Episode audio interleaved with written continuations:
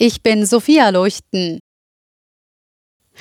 Ausfälle und Verspätungen. Darauf können sich Zehntausende Flugreisende morgen einstellen. Die Gewerkschaft Verdi hat zu ganztägigen Streiks an den Flughäfen Hamburg, Hannover, Bremen und Berlin aufgerufen. Dies dürfte auch Auswirkungen auf andere Airports haben. Nach Angaben des Flughafenverbandes ADV werden nach aktuellem Stand insgesamt 351 Abflüge gestrichen. Der Fahrgastverband ProBahn warnt vor einem Flickenteppich beim künftigen Deutschlandticket.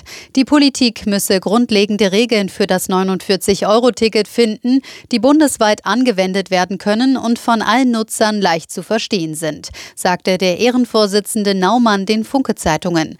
Einige Bundesländer planen zum Beispiel günstigere Tickets für bestimmte Gruppen und unterschiedliche Mitnahmeregelungen.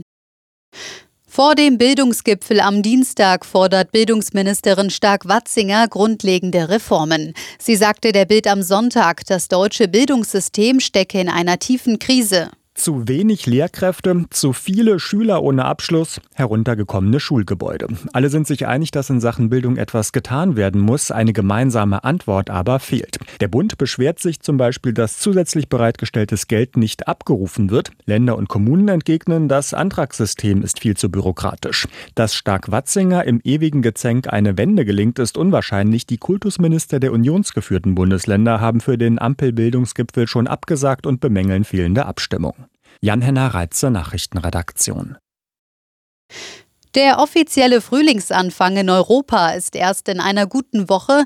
In Spanien liegen die Temperaturen schon jetzt teils über 30 Grad. Zur Abkühlung strömten Zehntausende am Wochenende an die Mittelmeerstrände. Auf Mallorca gab es die erste Tropennacht des Jahres. Von Samstag auf Sonntag lag die Temperatur bei über 20 Grad.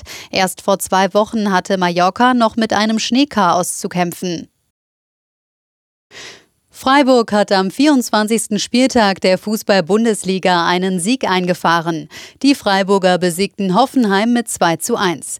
Dadurch stehen die Breisgauer vorübergehend auf dem vierten Tabellenplatz. Ab 19.30 Uhr kann Union Berlin in Wolfsburg wieder an den Freiburgern vorbeiziehen. Hoffenheim verbleibt durch die Niederlage auf dem 18. und damit letzten Platz.